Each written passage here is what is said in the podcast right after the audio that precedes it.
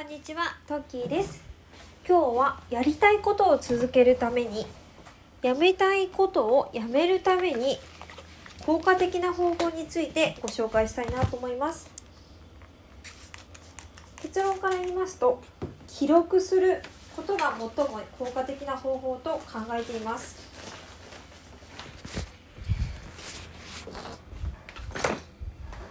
例えば Apple Watch アップルウォッチのコンセプトというのは運動をしようということではありません。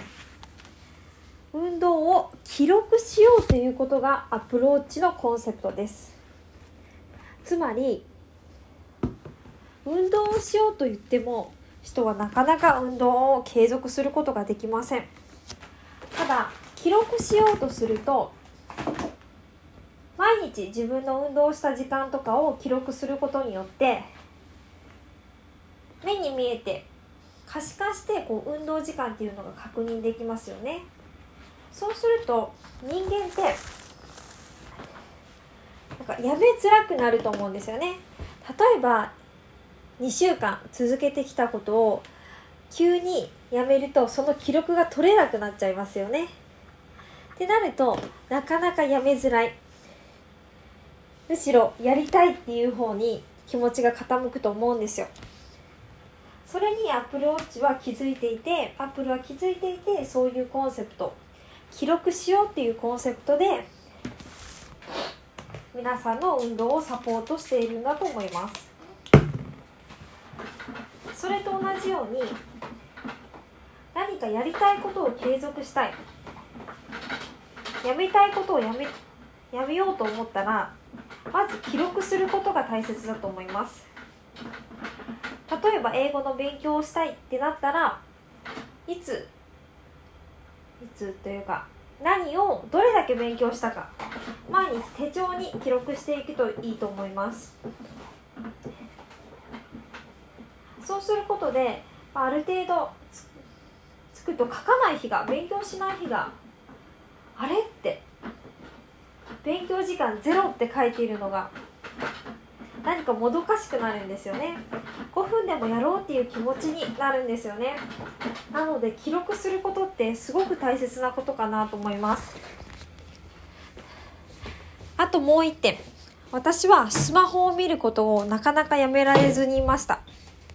ちょっと時間があったらスマホを見てしまったりとか本当は調べたいことがあってスマホを開いたのに SNS を見て時間が経ってしまったってこともあるんですよ。それはやめたいことの一つです。やめたいことも例えばスマホをやめたい場合はスマホのスクリーンタイムの時間を毎日記録する。そうすることで私こんなに使っスマホ見てたんだなっていうのが目に見えてわかるわけですよね。それを記録していくことであ減らそうっていう意識につながるわけですね。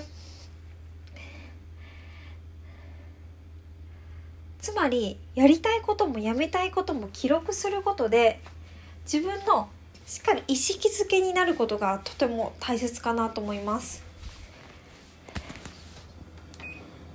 私はこう勉強とかこうやめたいこと専用の手帳を持っています。普段の手帳に書くともういっぱいいっぱいになっちゃうので、まあ、ダイソーで買ってきた手帳で英語の勉強は毎日これぐらいしている。スマホはこれぐらい見ているっていうのをしっかり書いておくんですね。そうするとあこの日スマホ触るの少なかったな。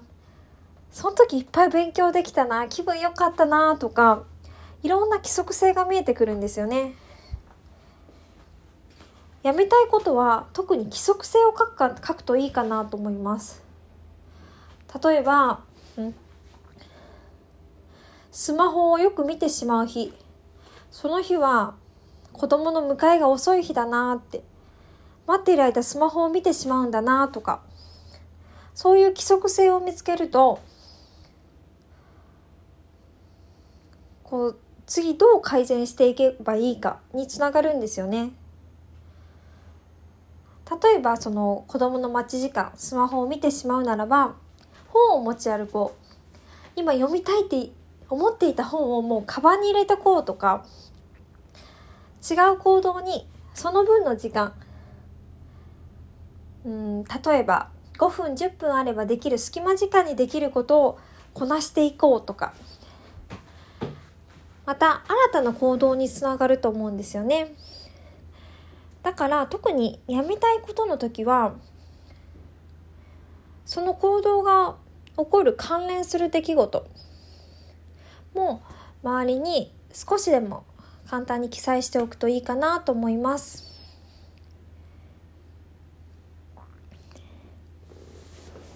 結論としましてはやりたいことを続けるためにやめたいことをやめるためにするには記録をすること。自分の現状をしっかり把握すること。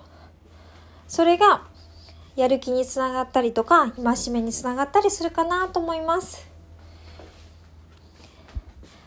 今日は聞いてくださりありがとうございました。どなたかの参考になると嬉しいです。ではまた。